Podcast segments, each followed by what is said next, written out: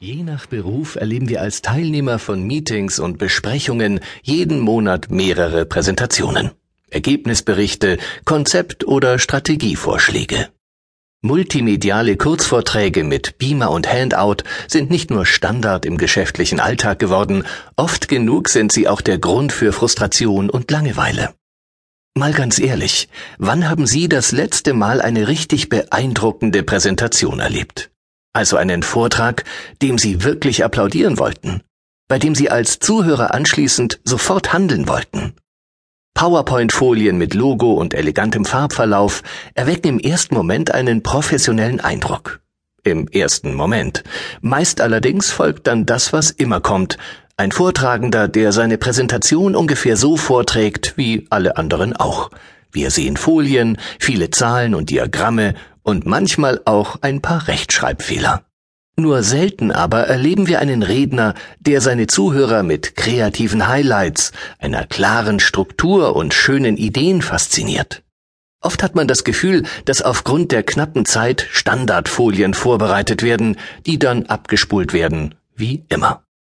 Die Verlockung dazu ist wegen des häufigen Zeitdrucks auch sehr groß, aber wenn wir das tun, was alle immer tun, fallen wir nicht wirklich auf, schon gar nicht angenehm.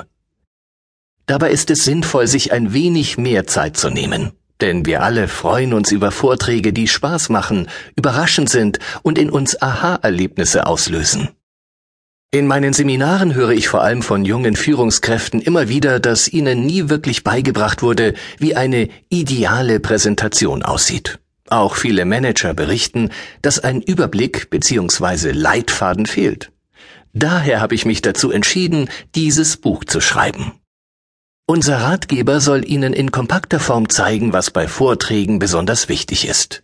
Dieses Minibuch soll Sie dazu inspirieren, auf jene Kleinigkeiten zu achten, die Ihrer nächsten Präsentation eine extra Portion Pep und Kreativität verleihen. Und es bietet Ihnen einfach einen Überblick. Worauf kann und sollte ich als Redner achten? Was war es nochmal, was schnell einen großen Unterschied macht? Habe ich vielleicht wichtige Details vergessen und bin in die Gewohnheitsfalle getappt? Ich freue mich, dass Sie sich für dieses Hörbuch entschieden haben. In den folgenden Minuten werden Sie alle wichtigen Details finden, die rund um das Thema besser präsentieren von Bedeutung sind. Wenn Sie in einer Viertelstunde, sobald Sie diese Tipps gehört haben, zum Ergebnis kommen, ja, das weiß ich alles und das mache ich auch alles, dann darf ich Sie wirklich beglückwünschen.